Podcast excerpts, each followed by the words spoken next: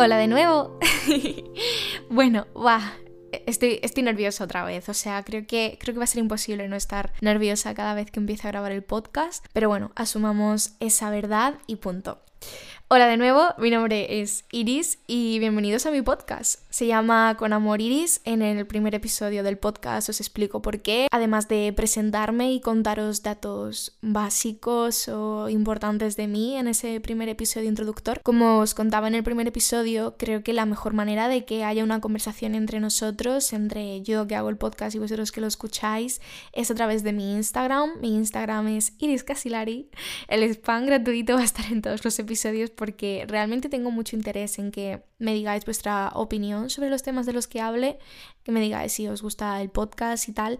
Y bueno, la manera que tengo creo que es a través de Instagram, me parece que es lo más sencillo y lógico. Entonces, como os decía, mi Instagram es Iris Casilari y aunque ya lo expliqué en el primer podcast, por si hay alguien nuevo que lo está escuchando desde el segundo, básicamente propuse y propongo una dinámica que es que yo cada lunes que salga el podcast voy a subir una publicación, un post a mi Instagram en el que haga un resumen de lo que he hablado ese lunes en el podcast y sobre todo que sea este post un espacio que invite a, al compartir esos pensamientos. Lo que sea, me lo dejáis en los comentarios y creo que esa es la mejor manera de que hablemos entre nosotros y que esto vaya más allá del escucharme si os apetece también tener una conversación conmigo. Para daros un poco de estructura, el tema principal de este podcast es algo que quizás suena un poco aburrido, que no sé siquiera si os interesa, pero a mí me parece que, puede ser un tema chulo y distinto y que al menos a mí me interesa y que es un tema que tengo muy presente últimamente. Y es el tema de las mañanas, la rutina, el sueño, la productividad, todos estos conceptos al final están relacionados. Y quiero hablar extensamente de, ello a lo largo del podcast porque pienso que es un tema que se puede relacionar con muchas cosas. Y en el siguiente episodio, en el episodio 3, me gustaría hablar de otras cosas derivadas de todo esto que voy a hablar hoy relacionadas también con ello pero más extensamente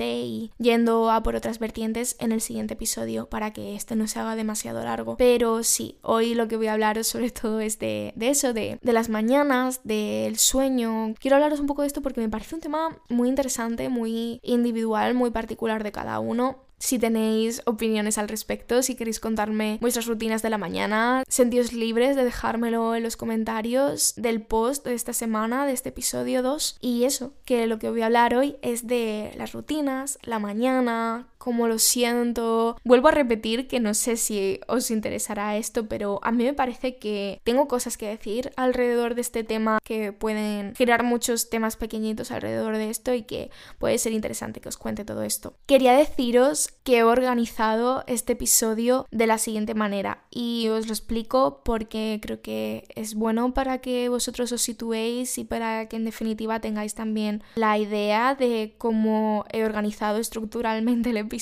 para que, bueno, tengáis como un punto de referencia y se, tengáis un esquema principal de lo que va a ser este episodio. En definitiva, el episodio va a tener una introducción en la que os voy a hablar de mis logros y de las cosas por las que estoy agradecida de esta semana, que como os conté en el episodio anterior es algo que quiero hacer en cada episodio, contaros cosas buenas que me hayan sucedido y cosas buenas por las que esté agradecida. Luego de eso quiero hablaros un poquito de mis reflexiones de mayo, porque bueno, ya estamos en junio, hoy es miércoles 2 de junio y ya que se ha acabado mayo quiero aprovechar para compartir con vosotros mis reflexiones del mes. Yo cada vez que se acaba un mes reflexiono sobre ese mes, lo escribo y lo tengo a modo de recuerdo, de resumen del mes y me sirve como para concentrar en un mismo espacio las cosas sentidas, pensadas, las cosas importantes. No sé, supongo que os podéis hacer una idea. Entonces os contaré mis reflexiones de mayo y luego quiero empezar a hablar del tema en sí del podcast y por último, después de hablar del tema principal del podcast, responderé a una serie de preguntas que me habéis dejado por Instagram. Antes de ponerme a grabar cada podcast, mi idea es dejar en Instagram como un espacio en el que me podáis hacer preguntas si os apetece. No sé si lo haré todas las semanas, según cómo me venga, pero dejé un apartado para las preguntas y las voy a responder en este podcast. Así que eso, dicho esto, pues voy a empezar a introducir el episodio y a contaros las cosas por las que estoy agradecida de esta semana, mis logros.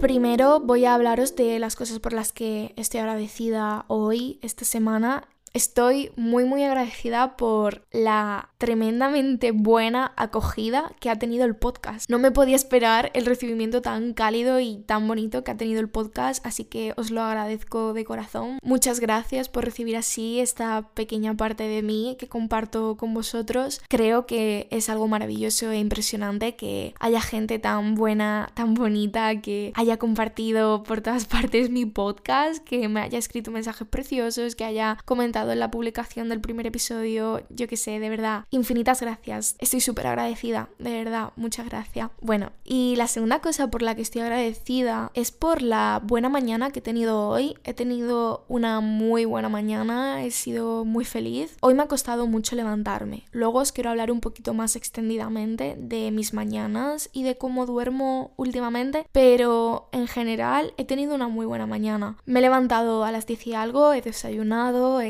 escrito, he hecho cosas del cole, he hecho cosas de YouTube, del podcast, en fin, he tenido una mañana productiva en fin, como os explicaré luego, tengo un gran problema con ese término, así que no me gusta en absoluto emplearlo, pero he hecho muchas cosas que quería hacer, que he disfrutado haciendo y que tenía que hacer. Entonces estoy contenta. Tenía una lista desorbitada de cosas, a lo largo del día las he ido cumpliendo, pero bueno, creo que estoy un poco loca y que, que literalmente no tengo los pies en la tierra. Entonces he tenido una muy buena mañana. He hecho lo que he podido hacer y he querido y he estado bien en el proceso. Y me ha gustado mucho porque ha hecho muy buen día, ha hecho sol, ha hecho un poco de vientecillo, ha hecho calor, el mar brillaba. Estoy súper agradecida por la buena mañana que he tenido y también porque ahora mismo estoy en casa de mi padre. Como sabéis, vivo intermitentemente entre la casa de mis abuelos y la casa de mi padre. Entonces vivo entre esos dos lugares y me gusta porque me permite desconectar y cambiar de espacio cuando lo necesito. Y ahora en época de exámenes me he venido a casa de mi padre porque aquí soy mucho más feliz.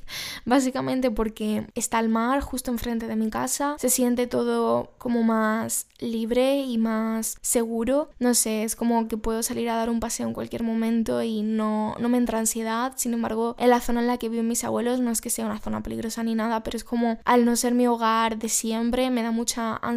Cuando estoy allí solo salgo para ir al centro de Málaga o para comprar algo al Mercadona. Entonces, como que no es la mejor experiencia ni perspectiva el vivir ahí. A veces me agobia un poco, sobre todo porque tiendo a encerrarme mucho en sentido figurado y literal. Me quedo encerrada en casa por días y me cuesta mucho decir ir y sal, aunque sea para dar un paseo de 15 minutos para ir al Mercadona, como os decía. Me cuesta mucho salir del bucle de estar todo el rato haciendo cosas en el escritorio no sé si os podéis sentir identificados. No sé, a veces se vuelve un poco heavy y es algo que nunca pensaba que fuera a pasarme, pero me pasa, me pasa mucho estando ahí. Y aquí en casa de mi padre al menos estoy como en una atmósfera distinta, mi cabeza se siente distinta o cosas muy distintas y eso me viene bien, creo que me viene bien para esta época de exámenes. No sé si lo notáis, por cierto, pero también estoy muy agradecida de tener a Carmen. O sea, como sabéis, Carmen es mi mejor amiga y es quien ha compuesto toda la música de este podcast, la que habéis escuchado y la que escucharéis. Es mi mejor amiga, es maravillosa y ella hace música. Entonces,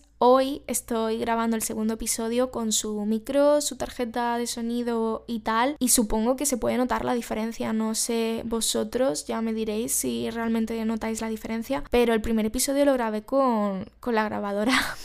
Joder, es que me da hasta vergüenza. Pero el primer episodio lo grabé con, con la grabadora de voz del móvil. Se supone que los iPhone tienen muy buena grabadora de voz. Yo, la verdad, que no me voy a hacer la entendida, pero se supone que es buena grabadora. Y a ver, obviamente, en plan, no me mal interpretéis, no estoy diciendo que un iPhone, la grabadora de un iPhone pueda reemplazar a un micrófono profesional dedicado para la música o para podcast, pero como yo no tengo equipo, era la opción que tenía para grabar el primer episodio. Y también quería que el primer episodio lo grabara en mi entorno. Es como que tenía un gran debate interno entre si grabar el podcast con mi móvil o si grabarlo con el equipo de Carmen. Y claro, la, la respuesta a este debate es que será según el episodio, dependerá del momento. Supongo que hay veces que me vendrá mejor grabarlo en mi propio espacio, aunque sea con el móvil y se vaya a escuchar peor, porque bueno, obviamente en el móvil se escucha peor, no, no aísla tanto el ruido de fondo, entonces supongo que estaréis notando una calidad o una experiencia de sonido muy distinta.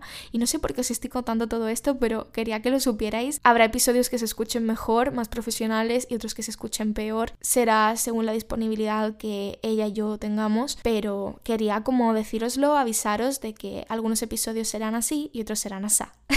y bueno, como os decía, mis tres cosas por las que me siento agradecida esta semana son la buena acogida que he tenido el podcast, que he tenido muy buena mañana y la tercera cosa es que agradezco muchísimo tener a Carmen, poder usar sus cosas, que me las preste para grabar mi podcast. Agradezco muchísimo eso porque, no sé, Carmen es súper buena conmigo. Ahora entrando en los logros de la semana, el primer logro es algo, me parece un logro como controvertido, en el sentido de que puede tener un tinte algo tóxico, pero dejadme que os lo explique. Y es que, mira, eh, estoy muy orgullosa de que ayer cuando llegué a casa, llegué a casa de mi padre, como que la cocina estaba muy sucia, había que fregar los platos, limpiar la encimera, ordenar la despensa de una compra que se había hecho, la terraza había que despejarla, en general como que la casa estaba sucia y llegué a las diez y pico y claro, tenía que a ver, no, tenía que limpiarla, pero yo sabía que si lo dejaba para mañana por la mañana, o sea, hoy, me iba a entrar un super ataque de ansiedad porque, bueno, como os decía, este podcast es muy para, para ser abierta y sincera con vosotros, no quiero cortarme ni un pelo, aunque respetando mi privacidad y mi intimidad siempre, o sea, la privacidad es importante, entonces mi intención con todo esto de las redes sociales es intentar llevar un equilibrio. Eso que yo llevo muy mal el desorden, la suciedad, los olores soy una persona como súper sensible eh, sensorialmente. Huelo todo mucho, al segundo cualquier olor me llega. También soy una persona que necesita, no es tanto que sea una maniática del control y de la limpieza, ni mucho menos. Creo que soy bastante flexible en ello realmente, pero sí que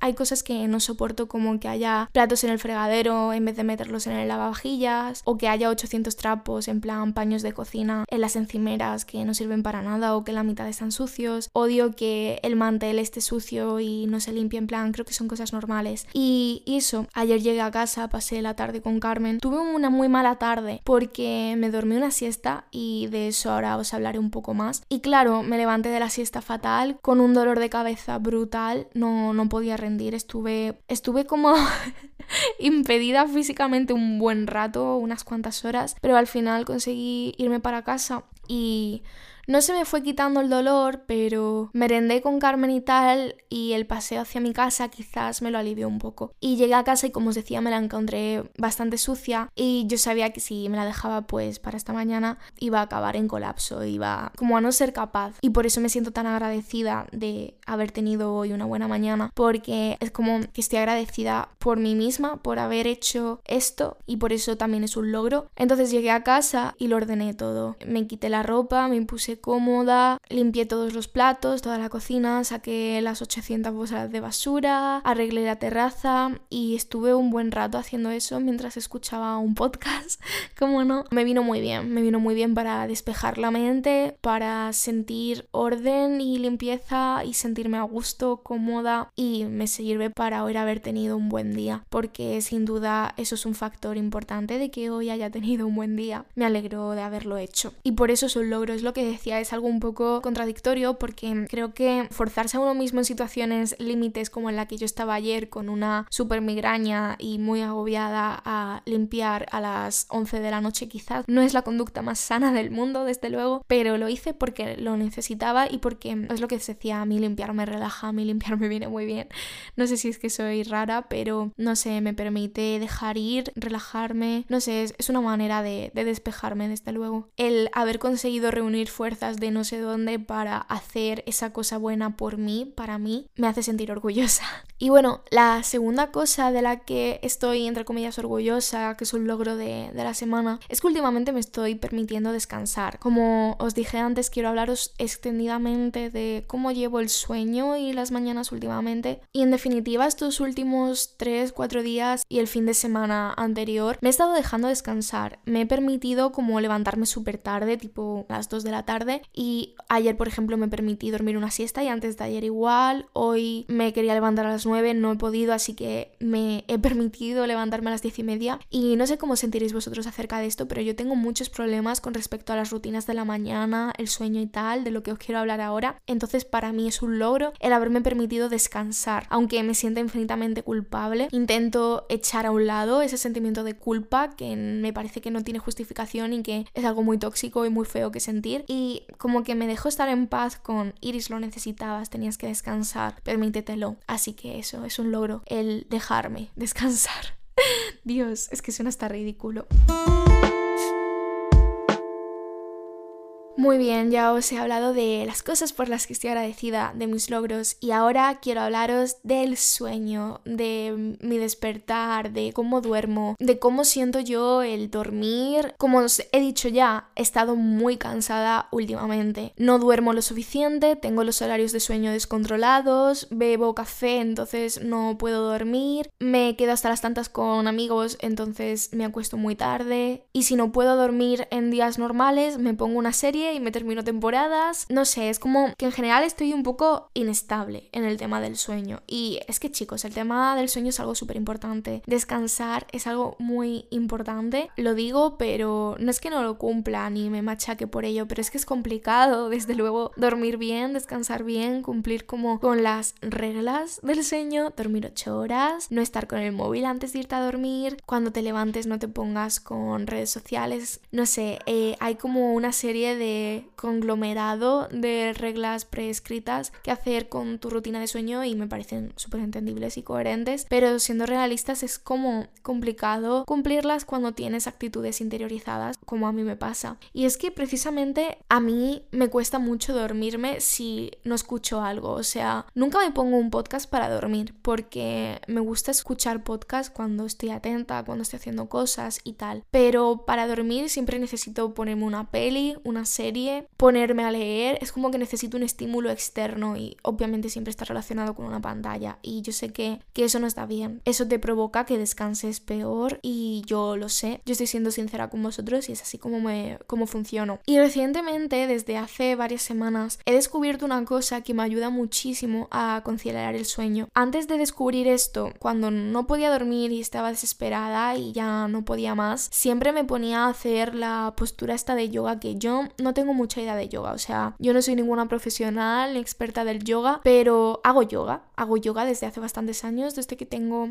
14, 15 años, sí que es algo que hago con gusto, que me ayuda mucho, que para mí tiene muchos beneficios y de lo que he aprendido un montón de cosas. Y es precisamente una postura de yoga, que no sé cómo, cómo se llama, pero que se suele hacer cuando terminas la rutina que estés haciendo de yoga. Y a mí me gusta mucho esta postura, me gustaba muchísimo, era mi postura favorita desde que empecé a hacer yoga porque me sumía en un estado de relajación súper profundo y súper placentero, me ayudaba un montón a estar en paz. Básicamente la postura es súper sencilla, o sea, consiste en tumbarte boca arriba, la espalda recta, las piernas ligeramente extendidas, los brazos a los costados, relajada, reposando, mirando al techo, cierra los ojos y como que desde la punta de los pies hasta la frente vas relajando milímetro a milímetro tu cuerpo y permites que se destense, como que vas inspeccionando cada partecita, los tobillos, las rodillas, la barriga, el pecho, la boca,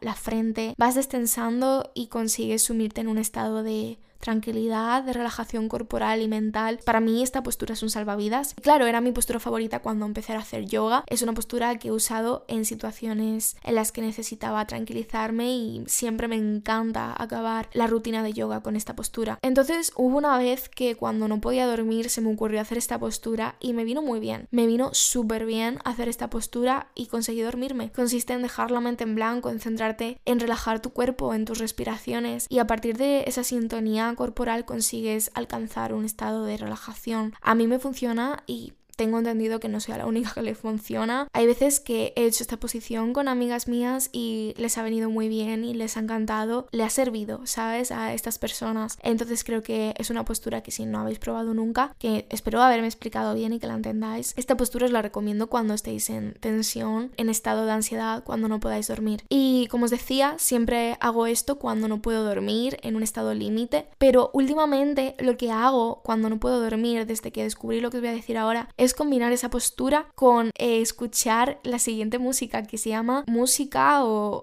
tonos de música que son de 432 hercios. Y yo no tengo ni idea de música, ya lo sabéis, yo no sé qué hacer los 432 hercios, creo que son una frecuencia graves, no, no me hagáis caso, de verdad. Pero hay una playlist en Spotify que se llama 432 hercios, las piezas son de Miracle Tones y es una playlist que, que está súper chula. A mí me ayuda a dormir y me quedo frita, pero vaya como un bebé. Me pongo la playlist, me pongo mi postura y me duermo al segundo. Pero como os estaba diciendo, siempre necesito un estímulo antes de ello. Es como que me cuesta un montón decidir, venga, Iris, vete a dormir y ya está. Buah, la verdad que es una batalla conmigo misma, me hace sentir súper mal y me provoca cosas malas. El no descansar. Querer dormir, necesitar dormir, pero ser incapaz de desengancharte de la pantalla. Y aunque sabes que tienes ahí un salvavidas que te ayuda a dormir y que casi que me duermo al instante, igualmente me cuesta acceder a ello. Creo que es algo normal, Que cuando sabemos que hay algo que es bueno, que es mejor para nosotros, nos cuesta ir a por ello, ¿no? No sé, quizás esto no tiene sentido o no, no estáis de acuerdo. A mí hay veces que me, me pasa que sé que hay una cosa que me va a hacer bien, que me va a ayudar en X situación, pero me cuesta mucho hacerla. Es como que me entra un poco de ansiedad y si te hace sentir peor y si te da más ansiedad, no sé, estas son las rayas de mi cabeza todos los días, pero no pasa nada. Y quería compartir esto con vosotros por si a vosotros os ayuda el tener esta experiencia que os comparto con vosotros, si os sentís igual, también daros este consejo de la postura y este, estos sonidos que son como se llaman healing frequencies, frecuencias sanadoras. Y nada, es que encima esta época también es muy mala y se agudiza este problema aún más porque estoy ya en época de exámenes, tuve mi primer examen este lunes, el 31 de mayo, tengo otro examen este viernes, otro examen el siguiente lunes, en fin, que estoy en época de exámenes, estoy muy agobiada y aunque tengo que ser sincera con vosotros y deciros que estoy haciendo muy poco, estoy estudiando muy poco, casi que diría que estoy haciendo absolutamente nada porque yo ante situaciones de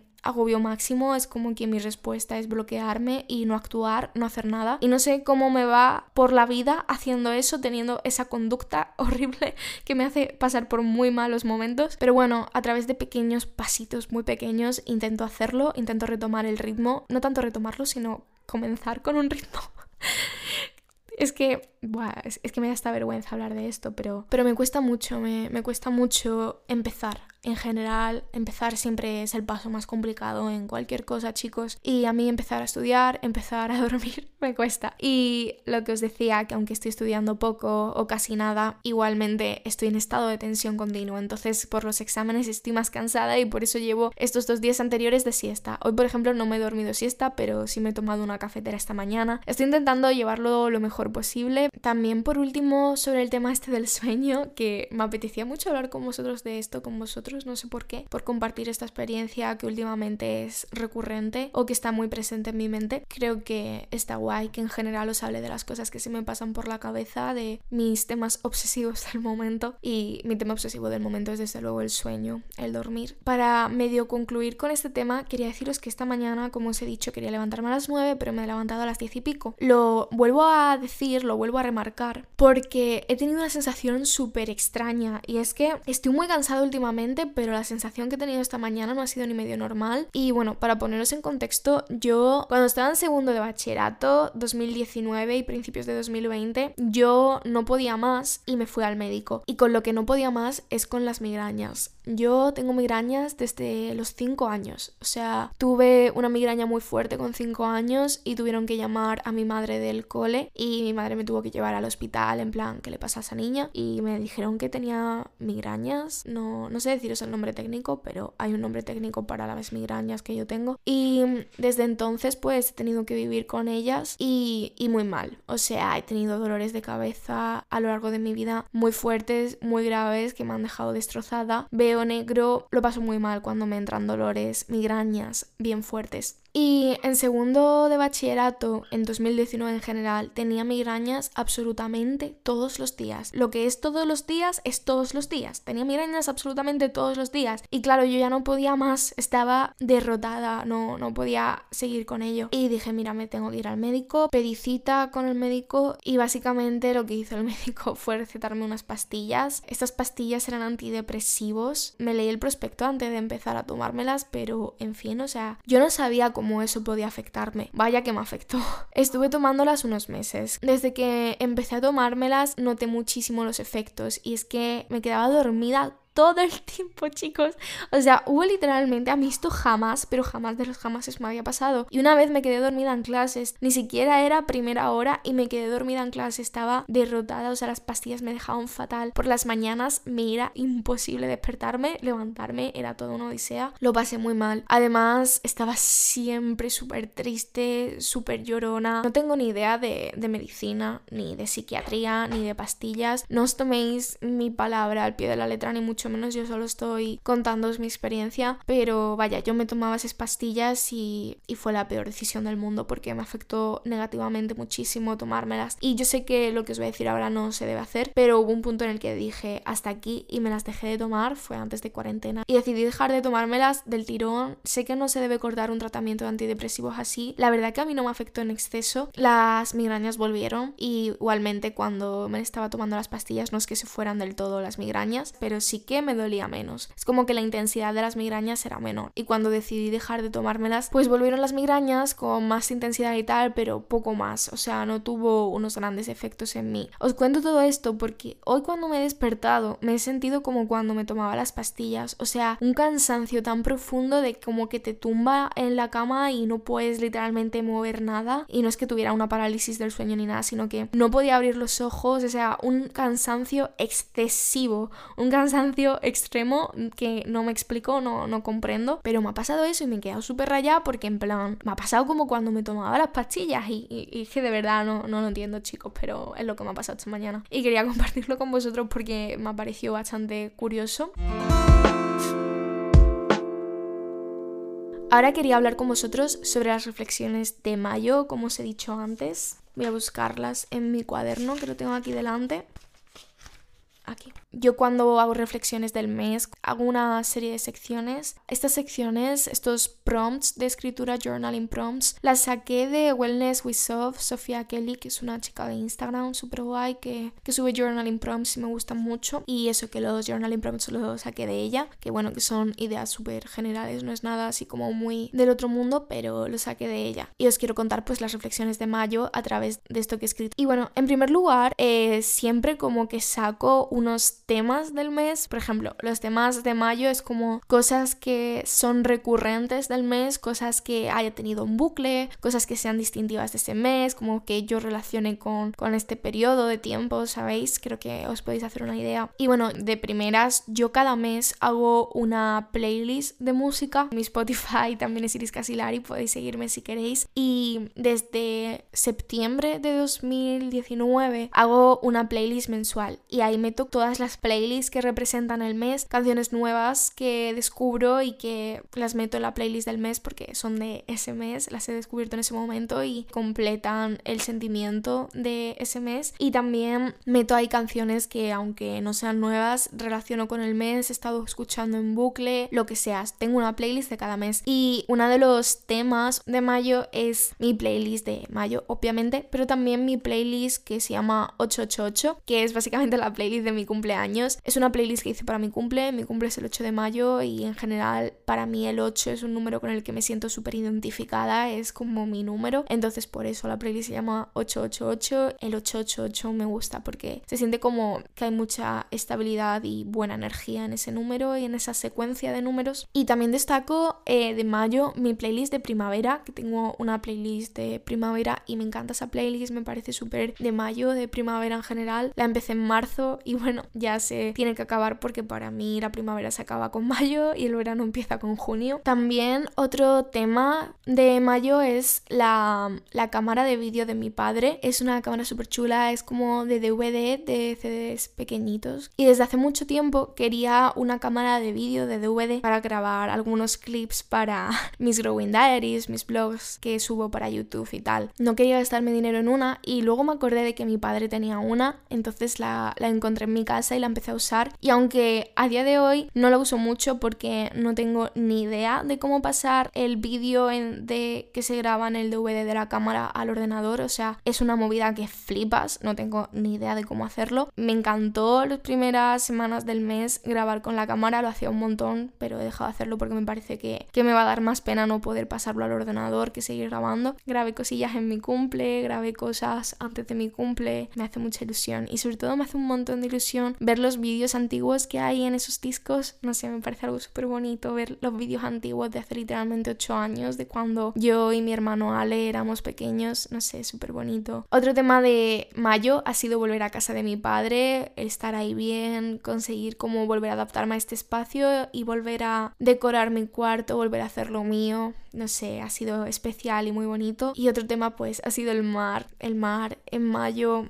no sé, es que el mar es literalmente mi cosa favorita del mundo. La naturaleza, las flores, el sol, el mar. No hay cosas que ame más, que me llenen más, que me hagan sentir más. Y me siento muy conectada a mí misma, y a todo, a la tierra, a la naturaleza, a todo ser vivo cuando estoy cerca del mar. El mar es lo que más amo en el mundo, es algo muy especial y muy íntimo para mí en un montón de sentidos y en mayo cuando es mi cumple pues siempre se realza un montón su importancia, lo siento muy presente y cuando estoy en la playa y ya termina de hacer frío en mayo pues se siente todo súper correcto, adecuado, siento que conecto a niveles muy profundos conmigo misma y con las cosas de mi alrededor es algo muy bello, es una sensación muy bella. Lo siento por este piquito de intensidad, pero es que es muy, para mí es algo muy importante. Otro tema de mayo, otro, otra cosa recurrente de este mes es la purpurina. O sea, en mayo me ha dado muy fuerte por la purpurina desde que me di cuenta de que yo en mi cumpleaños quería estar embadurnada de purpurina. Ha sido como una constante, estoy obsesionada con la purpurina, las cosas de purpurina, con tener purpurina siempre en la cara. Y bueno, el siguiente tema de mayo son los paseos por la playa. Esto no es algo nuevo, es algo que hago muchísimo y que hago desde siempre. Y es que me encanta dar paseos en general, pero sobre todo me encanta dar paseos por la playa. Me encanta ir descalza por la arena y sentir la arena en mis deditos, el cómo se siente la pisada cuando se hunde en la arena. Son unas sensaciones que amo muchísimo y en general dar paseos por la playa me, me llena, me llena un montón. Y obviamente es un tema de mayo porque en mayo he dado muchos paseos por la playa y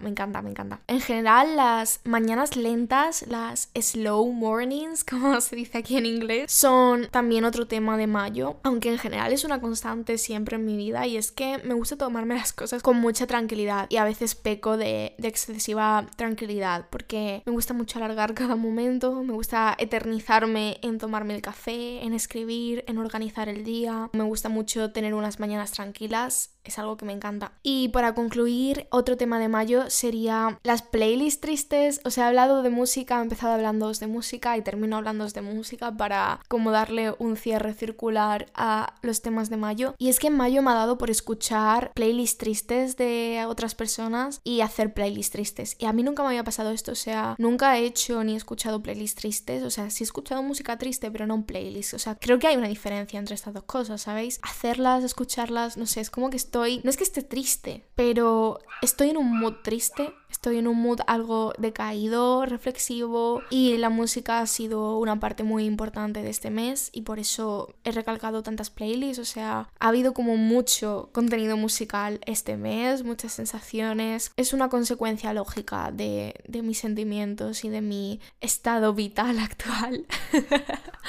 Dios, soy súper soy súper repelente cuando me da la gana. Mayo es un mes muy importante para mí. Para mí es el mes más importante del año, es mi mes. Y siempre que se acerca mayo, la semana última de abril, antes de mayo, y por cierto, odio abril, es el mes que peor llevo. Mm, es un mes como de emociones súper raras, de momentos súper raros siempre, pero siempre intento cogerle el truquillo y hay momentos luego muy bonitos y muy bellos en abril siempre, pero es una generalización porque la primavera es mi estación favorita y marzo es de mis meses favoritos, vaya, es mi segundo mes favorito. Y abril se siente un poco como que está ahí en medio, que es un quiero y no puedo, que es una cosa que tiene que estar ahí entre marzo y mayo. Y mayo al ser mi favorito pues es algo como que siempre espero con mucha ilusión. Y claro, cuando se va acercando mayo, se está terminando abril, va empezando mayo, soy muy, muy, muy feliz.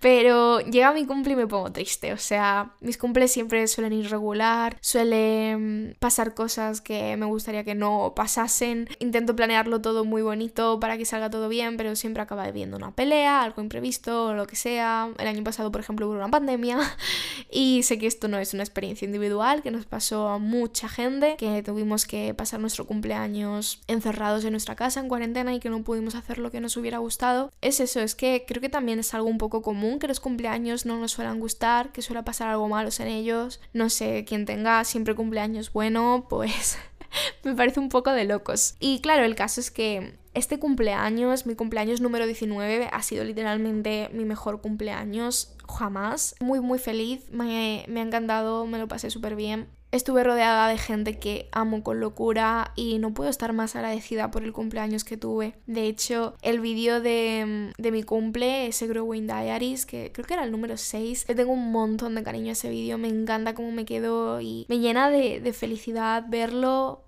el recordarlo, no sé, me, me, gusta haber grabado tantas cosas ese día, aunque, como se estaba diciendo, ese día estuve muy triste, estaba muy agobiada por temas de los que os hablaré en el siguiente podcast para que este no se haga muy largo. Claro, acercándose el día de mi cumple me empecé a agobiar con todos estos temas, tuve una gran crisis existencial, es un poco lo que siempre me pasa en mayo, que es un mes de altibajos, es un mes de estar muy, muy, muy arriba y luego muy, muy, muy abajo, del culparme por estar mal en mi mes, es como, creo que entendéis un poco la dinámica que me, me, surge en este mes tan delicado e importante para mí. Pero en general ha sido un mes muy bueno. Ha sido un mes de reconexión, ha sido un mes feliz, ha sido un mes en el que he trabajado y he conectado mucho conmigo misma. En general, mayo es un mes agridulce, aunque yo siempre tiendo a idealizarlo y mayo, como cualquier mes, tiene sus cosas buenas y sus cosas malas. He hecho lo que podía hacer y he sido la persona que quería ser. Con sus momentos siempre, de verdad, no, no penséis que todo es perfecto. Intento ser muy sincera siempre con vosotros, tanto en YouTube como en el podcast, porque me parece que, que es vital eso, ser honesta con vosotros y por ende conmigo misma. Las intenciones que tengo para el mes siguiente, para junio, para este mes, es básicamente terminar la universidad, o sea, terminar bien el primer curso de uni, espero que no me quede nada y no tener que recuperar, ojalá que vaya todo bien. También otro de mis intenciones para junio es crear mucho, hacer muchos vídeos y muchos podcasts para este mes, uno semanalmente de cada, me gustaría, no sé cómo va a ir eso. Este mes también me gustaría retomar la, la escritura, me gustaría escribir más en general y también seguir trabajando en mi librito, que estoy escribiendo un librito, eh, supongo que en algún momento en algún episodio del podcast, os hablaré de ello, pero bueno, quedaos con que estoy escribiendo un librito, le tengo mucha ilusión y muchas ganas a ello, pero está en proceso y, y sobre todo este mes de mayo lo he dejado un poco apalancado, entonces a finales de junio cuando ya termine con todo, ojalá me gustaría retomarlo. En junio también me encantaría volver a pintar y dibujar, es algo que llevo mucho, mucho, mucho tiempo sin hacer, el cuerpo me, me pide volver a hacerlo, la verdad. En junio en general me gustaría también dar más paseos y gastar menos dinero, que de eso os hablé ya en el episodio anterior, así que espero cumplirlo y me encantaría más o menos llevar a cabo todas estas intenciones, estos objetivos. Y bueno chicos, eso es un poco todo de las reflexiones de mayo que quiero compartir hoy con vosotros.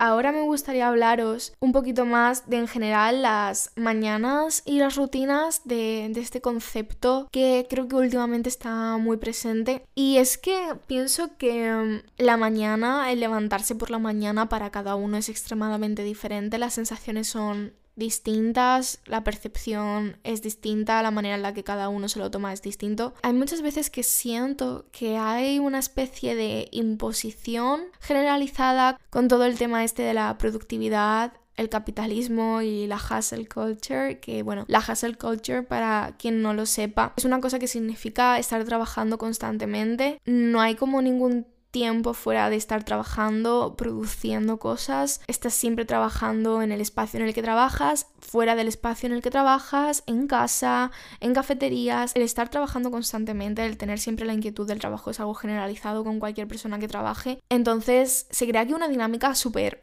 compleja de exigirse a uno mismo una altísima productividad, de estar constantemente trabajando, no poder desconectar en ningún momento, el castigarte a ti mismo cuando no cumples los cupos de productividad que te habías propuesto, cuando no te levantas a las 6 de la mañana y montas una empresa multimillonaria en un día, no sé, creo que creo que no está bien eso, ¿sabéis? O sea, hay un límite. No sé qué situaciones personales tendréis, pero de lo que estoy segura es que si estudiáis o habéis estudiado podéis sentiros identificados con esta presión constante que se siente de tener que dar siempre lo mejor de uno mismo. Me siento súper hipócrita diciendo esto porque es que yo soy incapaz de hacer nada de, del cole, o sea, al menos a día de hoy. Y aquí creo que entra un poco el quiz de la cuestión. Y es que yo a día de hoy no puedo concentrarme en la universidad. Hay muchos factores en esta problemática y es, bueno, cuarentena, todo online, empezado la universidad. También os digo una cosa y es que el factor más importante y determinante de esto de lo que os hablo que me ocurra a mí empieza en bachillerato. Y es que yo en bachillerato lo pasé muy mal, me quemé muchísimo y sobre todo era todo un tema de, de culpa y una autoexigencia demencial. Durante esos dos años yo me exigí muchísimo y chicos, eso no es sano, o sea, a mí me pasó factura y la manera en la que me ha repercutido eso, la consecuencia inmediata de lo que yo me he quemado en bachillerato es que yo ahora no pueda rendir en la universidad como rendía en bachillerato, pero es que también que os digo que eso tiene trampa porque es lo que os estoy diciendo, sí, Iris, no, no rindes como rendías en la universidad en bachillerato, pero no es algo bueno porque estás diciendo que en bachillerato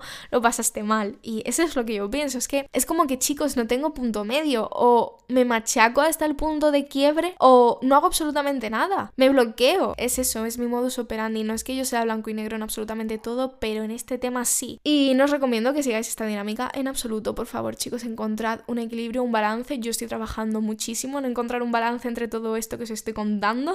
Quería deciros esto porque sí, yo ahora mismo no me siento identificada con esto de exigirte a ti misma al 100%. Me siento muy culpable por no hacer cosas de la uni. Pero como que no va más. No, no me quita el sueño. Igualmente no hago nada porque no es mi prioridad. Y es que creo que el cambio ha sido que desde cuarto de la ESO hasta segundo bachillerato mi prioridad era ser excelente en los estudios. Simplemente porque había una necesidad implícita en mí de demostrarme a mí misma que podía sacar un 10 en todo. Porque, bueno, esto tiene su trasfondo y es que mi madre siempre me decía que yo podía dar lo mejor de mí, que yo podía sacar un 10 en todo y que porque me conformaba con un 8. Y mi madre siempre me decía eso durante la ESO y yo era consciente de ello yo le daba la razón y yo lo sabía, pero es que yo no quería hacer nada más, o sea, yo no quería convertir los estudios en mi prioridad, yo estaba muy bien haciendo absolutamente el mínimo, yo estaba perfecta, no prestando jamás atención en clase, leyendo en la última fila, los estudios nunca habían sido una prioridad porque era lo suficientemente inteligente para sacar buenas notas sin tener que esforzarme más de lo necesario, simplemente leyéndome el tema una vez, haciéndome un esquemita y pa'lante al examen. Llegó un punto que para mí eso cambió, que yo en cuarto me dije a mí misma que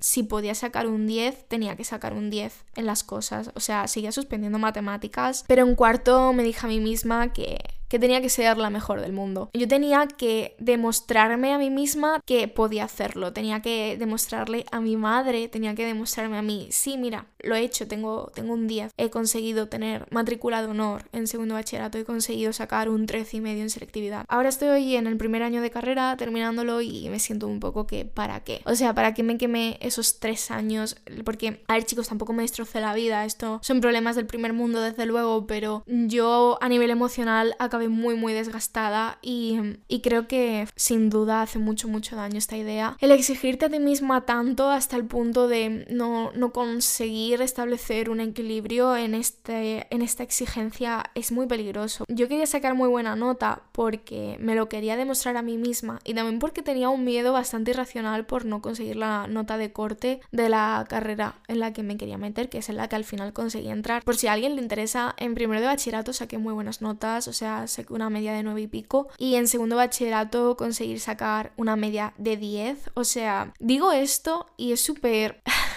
y es muy contradictoria la manera en la que me siento porque me siento súper orgullosa en plan, ves Iris, o sea, conseguiste sacar todo 10 en segundo bachillerato, siéntete orgullosa, pero al mismo tiempo me enferma. O sea, no sabéis lo mal que me hace sentir. Es como que pienso en todos esos dieces en segundo bachillerato y me quedo helada. Para mí se siente súper irreal haber conseguido eso, no, no lo concibo y no cabe en mi cabeza y además me hace sentir muy mal porque inmediatamente lo que pienso es en qué y para qué. Sí, vale, conseguí todo eso, pero ¿y para qué?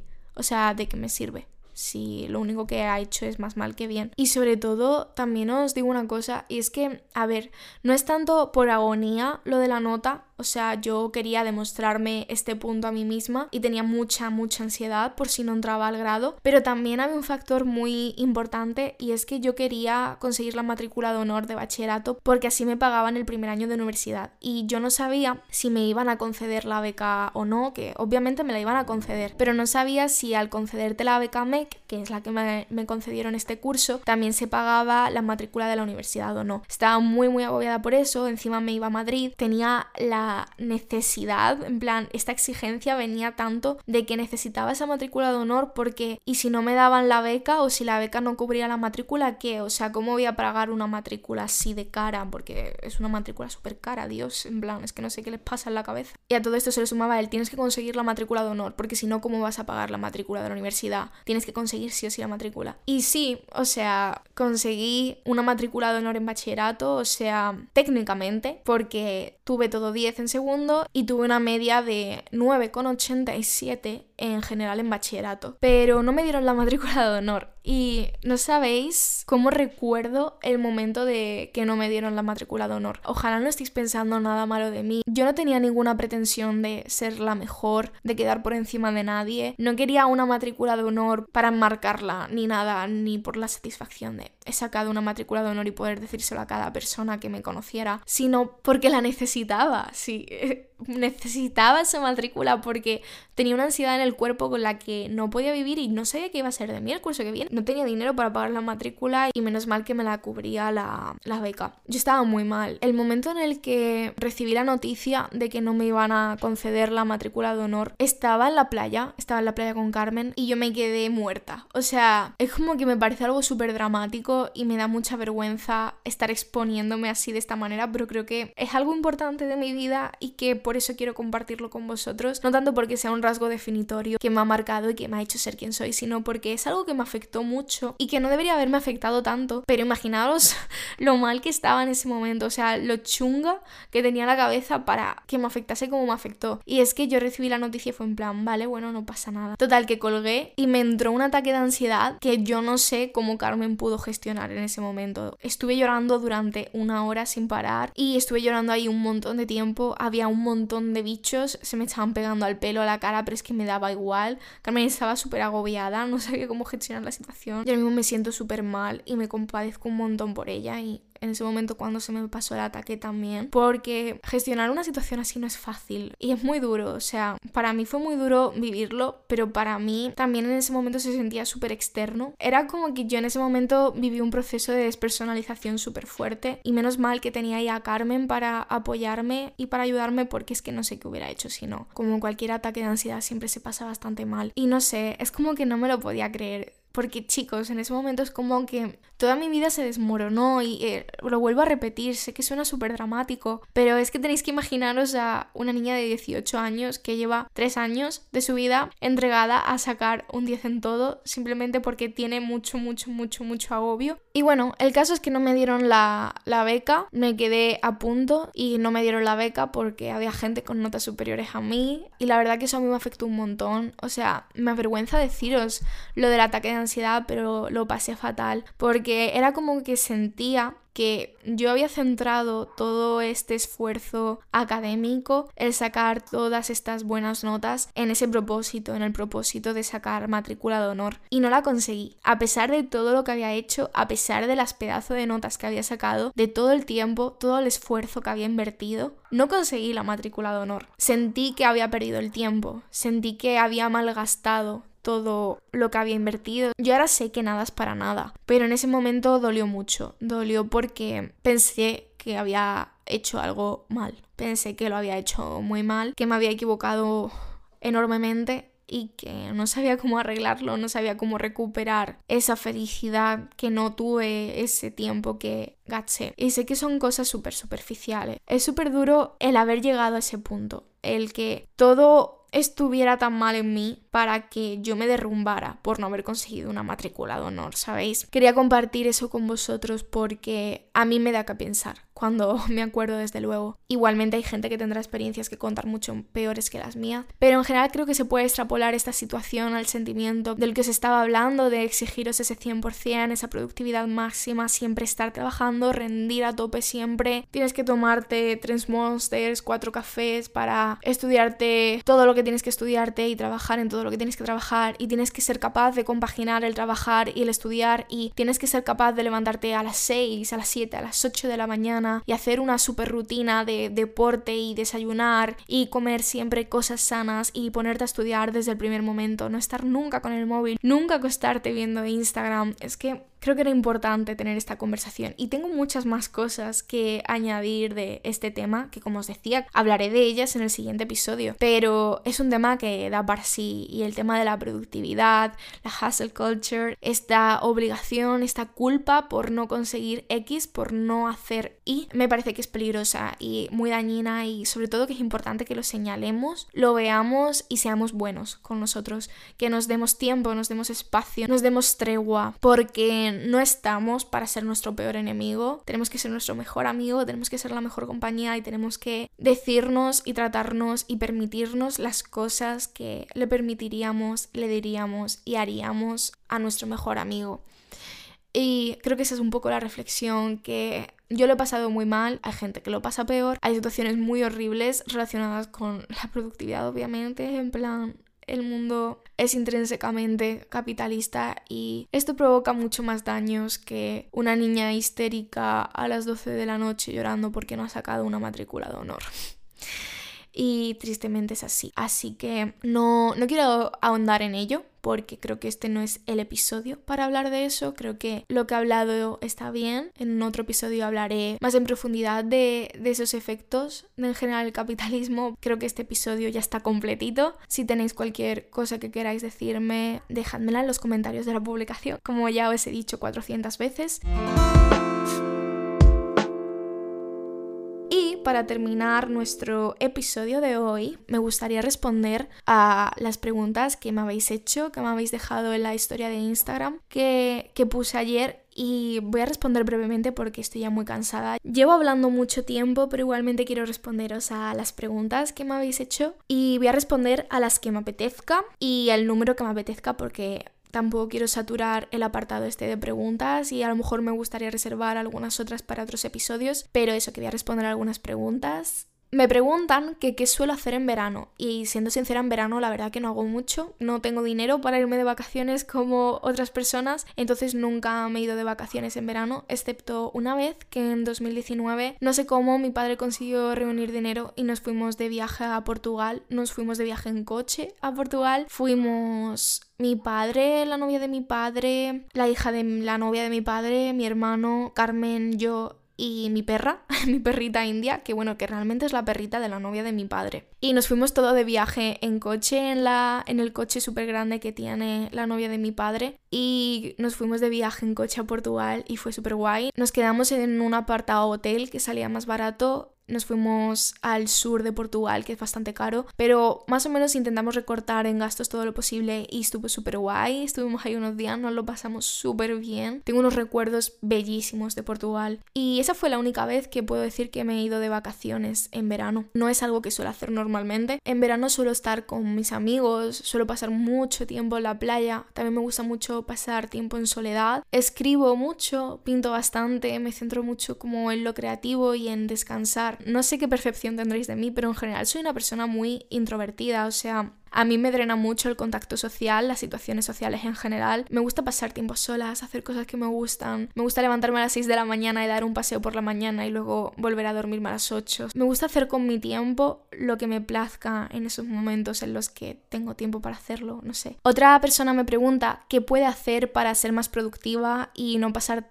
horas con el móvil. Y a ver, la verdad que no sé muy bien qué decir, tengo el mismo problema. Cuando yo no pude más con esto, lo que decidí hacer fue ponerme límites de tiempo en las aplicaciones y eso me funcionó relativamente. Entonces cuando estoy en malas épocas de estar muy, muy, muy viciada al móvil, lo que hago en esas ocasiones es desinstalarme del tirón las aplicaciones. Siempre me desinstalo Instagram. Es muy raro que yo tenga Twitter en el móvil, siempre lo tengo o en el iPad o en el ordenador. Entonces lo que hago es desinstalarme Instagram. Tengo todas las notificaciones desactivadas, eso también es otra cosa que os aconsejo, el desactivaros las notificaciones. O sea, para notificaciones no tengo ni activadas las de WhatsApp, para ver si me han escrito me meto en WhatsApp y cuando estoy pasando malas rachas de estar obsesivamente con el móvil lo que hago es desinstalármelas e intento no meterme desde el iPad ni desde el ordenador. Pasar tanto tiempo con el móvil nos hace mucho daño, pero la verdad que el mejor consejo que puedo dar es que te lo tomes con calma, que intentes aplicar estas cosas que te he dicho, si no las has hecho ya, intentar como decir, esto no es bueno para mí, venga, voy a intentarlo, ¿sabes?